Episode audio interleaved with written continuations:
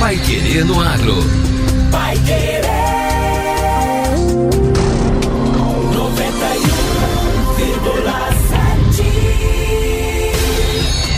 91,7. Bom dia, hoje é segunda-feira, 28 de setembro de 2020. Seja bem-vindo você que está chegando agora a 91,7. Eu sou Victor Lopes. E eu sou José Granado. Começa agora a edição número 129 do Pai Querer no Agro. Maior estiagem dos últimos 100 anos atrasa plantio de soja no Paraná. Recursos para a Inovagro e parte do Pronaf já se esgotaram. E prazo de entrega da declaração do ITR termina quarta-feira. Pai Querer no Agro. Oferecimento Cocamar.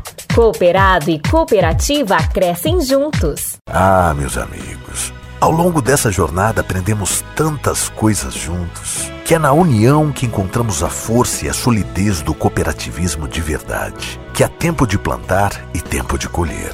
Ócia! A safra de soja bateu recorde e trouxe ainda mais confiança e segurança para todos nós, cooperados e cooperativa. E mais do que isso, trouxe a certeza de que o agro alimenta o mundo. Cocamar 57 anos. Pai Querer no Agro. Pai Querer. O Jornal do Agronegócio. 91,7. O Paraná começa a plantar a safra de grãos verão 2020-2021. Mas a continuidade do clima seco, que se configurou na maior estiagem dos últimos 100 anos, segundo o CIMEPAR, é a maior preocupação dos produtores. De acordo com o economista do Departamento de Economia Rural da Secretaria de Agricultura do Estado do Paraná, Marcelo Garrido, o quadro pode ser preocupante por causa da falta de chuvas. A situação climática nesse início de safra de verão no Paraná é muito parecida com o que ocorreu no ano de 2019. É, estamos tendo aí um clima bastante seco, é, o solo, de uma forma geral, está necessitando de umidade, necessitando da volta das chuvas, e isso tem, de certa forma, preocupado os produtores. Né? Muitos deles afirmam para os técnicos que só irão mesmo a campo para iniciar o plantio de uma forma efetiva quando tiverem aí uma, uma previsão consistente da volta das chuvas. Né? Isso vem afetando aí os trabalhos é, do plantio, principalmente da soja, né? também afetando o plantio de feijão e o plantio de milho. O clima ainda está muito seco para o plantio da soja. Por enquanto, houve cultivo apenas na região sudoeste do estado.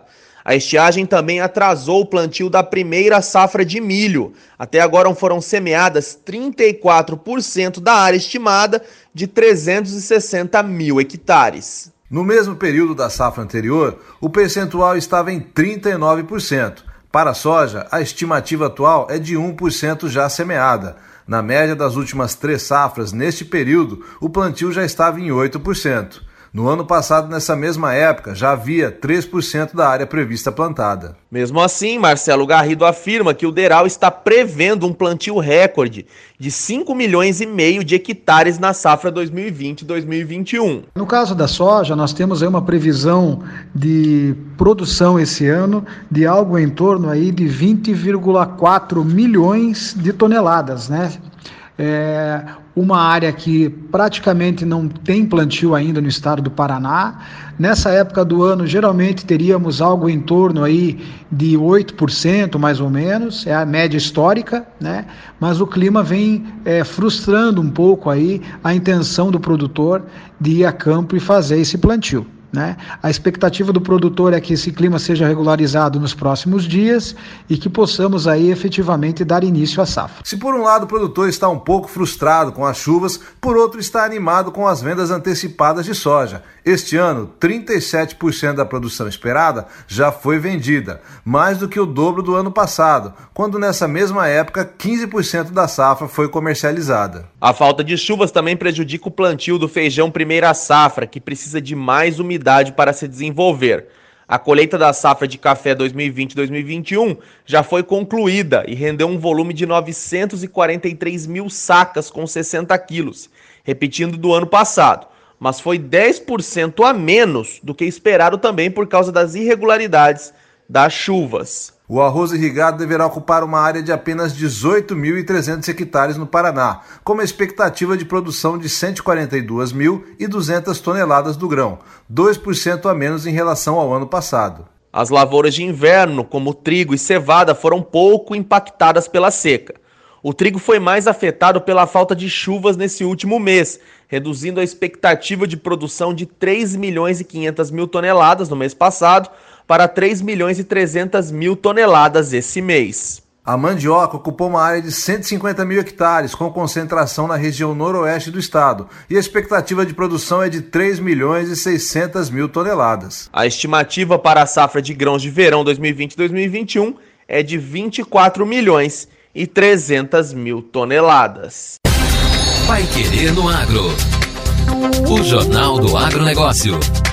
Recursos para inovar em parte do Pronaf já se esgotaram. Quase quatro meses após o início do Plano Safra 2020-2021, em 1 de julho, os recursos de duas linhas de crédito rural já se esgotaram.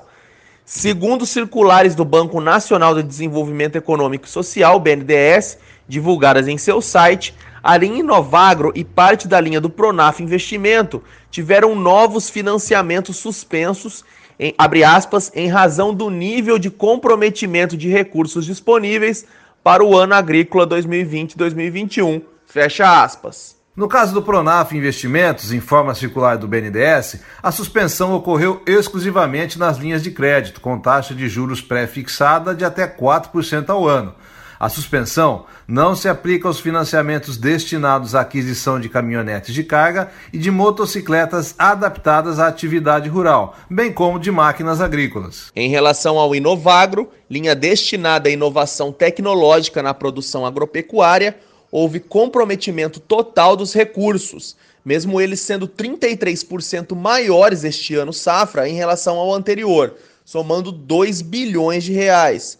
Já as linhas totais do Pronaf, custeio, comercialização e investimento, somam no atual ciclo 33 bilhões de reais, volume 5,7% maior ante 2019-2020.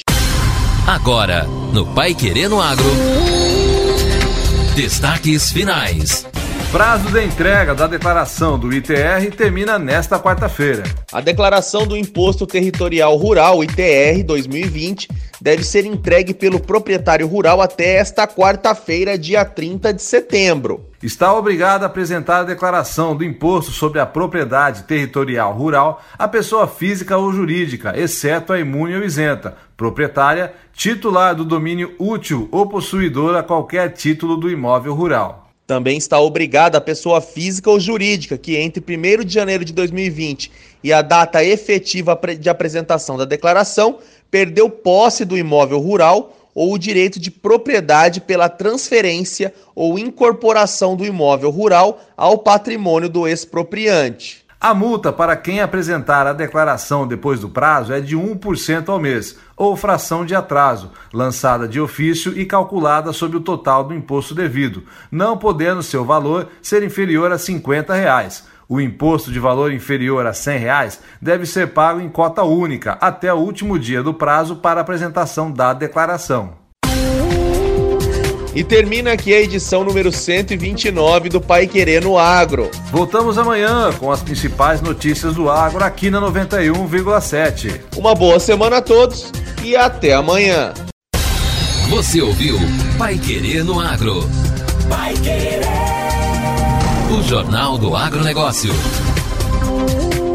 Contato com o Pai Querer no Agro pelo WhatsApp 999941110 ou por e-mail agro@paiquerer.com.br.